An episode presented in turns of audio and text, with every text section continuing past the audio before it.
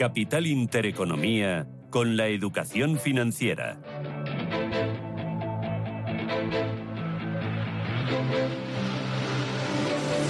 Analizando lo que está pasando en los mercados y mirando un poquito más adelante con las luces largas puestas, viendo qué oportunidades podemos encontrar en eh, los mercados, en estas inversiones, renta fija, renta variable el año que viene, cómo va a ser el año, cómo se espera. Eso nos va a hablar en los próximos minutos don Pablo González López, socio fundador, CEO y gestor principal de Abaco Capital. Don Pablo, bienvenido. ¿Cómo está? Muy bien, buenos días. Y gracias, por venir a vernos. ¿eh? Muchísimas gracias a 9 y 34 de la mañana y estamos aquí en directo en este festivo. Ha venido Pablo aquí a, vernos, a, contarnos qué, qué, espera, porque habéis tenido hace poquito reunión con, con clientes y les habéis contado un poco qué esperáis en Abaco Capital del año que viene. ¿Cómo, cómo se ha presentado 2023 para los mercados, Pablo? Pues muy interesante, sobre todo la primera mitad. Creemos que va a ser un periodo muy interesante para sembrar. No, no todavía, todavía no estamos en la época de la recogida, sino en la de la siembra. Creemos que la primera mitad del año va a haber muchísima volatilidad eh, macroeconómicamente va a estar caracterizado por los tipos de interés altos, se van, creemos que se van a mantener altos, eh, las economías más débiles poco a poco se van a ir debilitando, ¿no? Y, ¿qué es lo que vemos? Vemos oportunidades tanto en renta variable como en renta fija. En renta fija en el mercado de crédito. Creemos que va a haber muchísima volatilidad en el mercado de crédito porque poco a poco estas subidas de los tipos van haciendo van dificultando gradualmente poco a poco cada vez más la capacidad de las empresas de, de refinanciarse. ¿no? Puede ser 2023, coincide mucha gente, vosotros también, Pablo, en Abaco Capital, por lo que nos estás contando, que la cosecha en renta fija va a ser buena. muy buena, sobre todo en, que viene. Sí, sí, sí, muy, muy buena, sobre todo en crédito. ¿no? Que, que haber ya hay unas oportunidades muy buenas, pero creemos que el año que viene todavía puede haber, pueden ser mejores, ¿no? Mm, ¿Qué hay que tener en cuenta a la hora de invertir en esa renta fija? ¿Qué es lo que nos va a dar una mayor alegría? Si fijamos en, duraciones, qué tipo de duraciones, más cortas, menos cortas, más largas, calidad de los activos, ¿qué, qué, qué esperáis? Sí, em, a lo largo de este año hemos estado centrados en las partes cortas de la curva. Eh, hemos tomado no más riesgo crediticio, pero sí que hemos tomado un riesgo crediticio de peor calidad, pero con, con activos detrás muy potentes. Estábamos en la parte del dos años y lo que queremos que el año que viene, y lo que estamos empezando ya a hacer muy poquito, todavía muy despacito, porque queremos que, el año que viene va, a ser mejor año todavía para poder hacerlo, es pensar a extender duraciones. Y lo que estamos encontrando ya dentro de crédito es empresas que son en, grado de inversión, en calidad muy buenas, eh, para alargar duración y ya obtener rentabilidades del 5 o 6%, creemos que se va a poder encontrar a lo largo del año que viene. Ya estamos haciendo alguna pequeña cosa. ¿Mm? O sea que se puede empezar ya a mirar desde ya, se puede ya empezar a posicionarnos desde ya. ¿no? ya empieza a ver... En renta fija no habría que esperar, en renta variable sí, algo más. Eh, yo creo que en renta fija sí que en, la parte de crédito sí que hay que esperar un poquito para, ah. para extender duraciones y entrar en, la calidad buena a 6, 7, 8 años ya con rentabilidades del 6, 7%, que yo creo que vamos a poder ver a lo largo del año que viene, ¿no?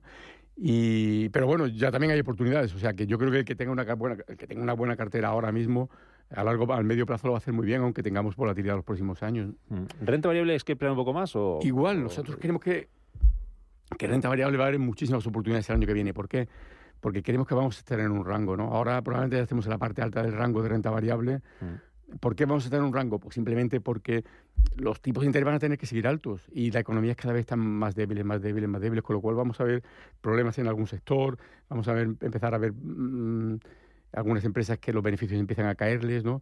Entonces vamos a, yo creo que, va a ser un año caracterizado en mm. renta variable por un rango con volatilidad y con oportunidades, ¿no? Donde hay que ser oportunista, donde hay que enfocarse en buscar valor y donde podamos hacer una cartera muy buena a medio y largo plazo, ¿no? Y, y también, por ejemplo, estábamos eh, hablándoles a, la gente de que hay que mirar a emergentes, hay que mirar a Latinoamérica, que han sido abandonados y ahora con, con, China, con la reapertura de China y todos estos países que, que tienen tipos reales muy altos, nos pueden sorprender el año que viene siendo los únicos capaces de empezar a bajar tipos en la primera mitad del año. Porque lo que estamos viendo, Pablo, en China es que este, este levantamiento de las restricciones que ya analizamos antes, uno de los motivos puede estar en la presión que hay por el lado económico, lo que va a hacer es que China el año que viene crezca más y que pueda suponer una oportunidad y que eso beneficie también a todos los países que tiene alrededor en lo que se refiere a comercio, eh, exportaciones entre ellos, intercambios, ¿no? Hay, hay que mirarlo también detenidamente. Yo creo que sí, yo creo que estoy totalmente de acuerdo, e incluso los países que producen materias primas, ¿no? Porque que son vitales para su desarrollo, ¿no? Para su desarrollo económico, ¿no? Ahí también Latinoamérica se podía ver beneficiada, ¿no? Mm. Y algunos países de Oriente Medio, ¿no? Hablamos de renta variable, nos, nos, contabas también que podemos encontrar oportunidad. Eh, eh, renta variable de Abaco Capital, ¿qué, ¿qué sectores o qué compañías, qué tipo de compañías ves con más potencial para el año que viene? A ver, las que vemos claramente con más potencial y que queremos que, comprar ya son las financieras, ¿no? Principalmente financieras, sobre todo aseguradoras, ¿no? Creemos que las aseguradoras es donde lo van a hacer muy bien los próximos dos o tres años, ¿no? Eh, algunos bancos también, ¿no? Eh, ahí eso lo vemos con claridad absoluta. También vemos con claridad que ya hay que empezar a, apostar por algunos países emergentes, por Latinoamérica, ¿no? Eh, empresas que tengan exposición a estos países que queremos que la recuperación sí que va a empezar a lo mejor muy pronto, mucho antes que aquí, ¿no? Eh, y luego también queremos que hay muchas empresas interesantes eh, cíclicas que yo creo que están mal entendidas en el sentido que han dependido mucho de la energía, mm. que los costes, los márgenes se han deteriorado mucho por los costes de energía, pero que tienen, que son, tienen capacidad de, de subir precios. Y probablemente a lo largo del año que viene veamos que todas estas empresas los márgenes poco a poco se van a ir recuperando porque van a, ir, van a ser capaces de pasar los costes energéticos al precio, ¿no?